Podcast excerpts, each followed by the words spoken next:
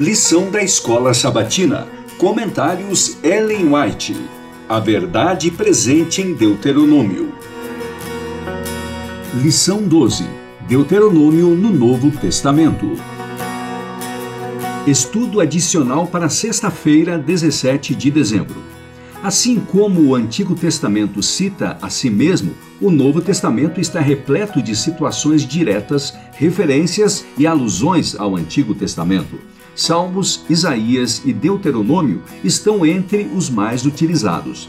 Várias vezes os escritores do Novo Testamento citaram o que é conhecido como a Septuaginta, chamada de Antigo Testamento grego, a mais antiga tradução grega conhecida da Bíblia hebraica. Os primeiros cinco livros da Bíblia, conhecidos como Torá ou Pentateuco, foram traduzidos no terceiro século antes de Cristo e o restante do Antigo Testamento por volta do segundo século antes de Cristo. Pode-se aprender muito também de como interpretar a Bíblia pela forma com que os escritores inspirados do Novo Testamento usaram o Antigo Testamento. E uma das primeiras lições que podemos aprender é que ao contrário do que dizem muitos eruditos, os escritores do Novo Testamento nunca levantaram nenhuma questão sobre a autenticidade ou autoridade dos livros do Antigo Testamento.